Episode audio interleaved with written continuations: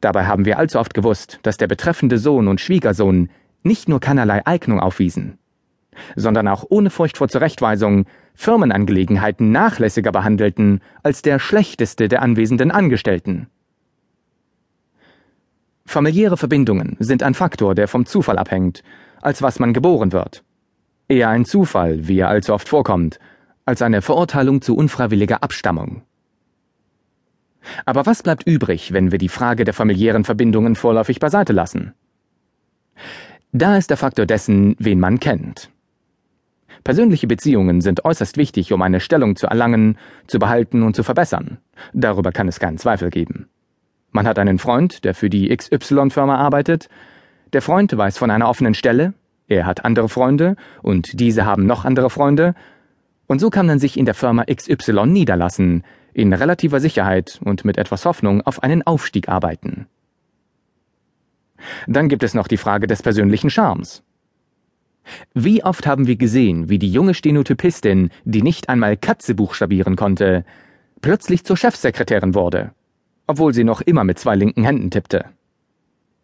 Sie kann dann zwar immer noch nicht Katze buchstabieren, aber sie kann sicherlich Aufstieg und noch einmal Aufstieg und vielleicht sogar eleganter Club oder Diamantkollier buchstabieren.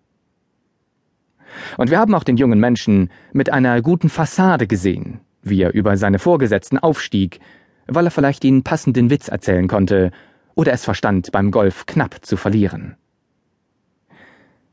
Wir haben auch gesehen, wie der Faktor der Ausbildung in Firmen und Regierungen ganz in die verkehrte Richtung abglitt.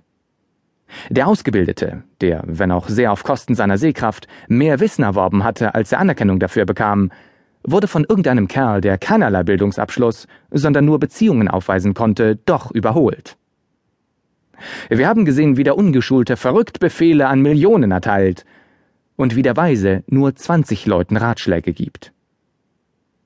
Der Fleiß scheint für die paar Zyniker unter uns, die schon vieles erlebt haben, ebenso eine geringe Rolle zu spielen.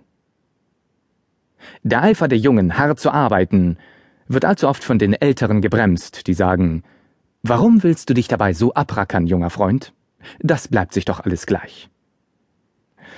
Und vielleicht haben wir Überstunden gemacht und uns mit Tinte beschmiert, oder haben an unserem Posten länger ausgeharrt, als irgendeine Pflicht es erforderte, und mussten dann erleben, wie später der Faule, den wir verachteten, das bessere Gehalt bezog. Und wir haben gesagt, das sei keine Gerechtigkeit. Das sei etwas Geringeres als das. Wir haben auch gesehen, wie Interesse nichts fruchtete, wenn unser Vertieftsein in das tödliche Spiel zwischen unserer Firma oder unserer Gemeinschaft und ihren Konkurrenten uns dazu zwang, unsere eigene Frau oder unser Privatleben unbeachtet beiseite zu schieben, und wenn wir die Nacht und unsere Freizeit damit verbrachten, Lösungsmöglichkeiten für die Rettung unserer Firma auszuarbeiten und sie einreichten, wenn diese unbeachtet zurückgeschickt wurden und wir bald darauf beobachteten, wie unser Kollege befördert wurde, dessen einziges Interesse einem Mann oder Kohle und in keiner Weise der Firma galt, glaubten wir Grund für ein geringeres Interesse zu haben. Und das Interesse an unserer Arbeit wurde von denjenigen in unserer Umgebung verurteilt, die, weil sie nichts davon verstanden, es leid wurden, dass wir ständig davon sprachen. Der Intelligenz scheint nach dieser unablässigen Parade zerbrochener Illusionen keinerlei Bedeutung für unser Schicksal zuzukommen. Wenn wir sehen, wie der Dumme die vielen befehligt, wenn wir sehen, wie Pläne und Entscheidungen angenommen werden, die selbst von den Kindern dieser Arbeiter verurteilt worden wären, fragen wir uns, was das noch mit Intelligenz zu tun haben könnte. Besser dumm sein, so könnten wir denken, als ständig unseren Geist durch die Dummheiten schockieren zu lassen, die als Firmenpläne gelten. Es scheint so, als wäre persönliche Fähigkeit eine reine Verschwendung gegenüber diesem reißenden Strom, diesem verwirrenden Chaos willkürlicher Gründe für Beförderungen und bessere Bezahlung. Wir haben gesehen, wie unsere eigene Fähigkeit vergeudet wurde. Wir haben gesehen, wie die Fähigkeiten anderer missachtet wurden.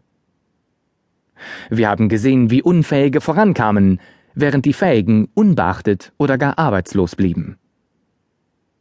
Also scheint persönliche Fähigkeit für uns, die wir kleine Zahnräder im krachenden Getriebe des Arbeitsschicksals sind, nicht mehr der Faktor zu sein, der sie einst war. Somit ist es sicherlich Glückssache und von vorne bis hinten nichts als Glückssache.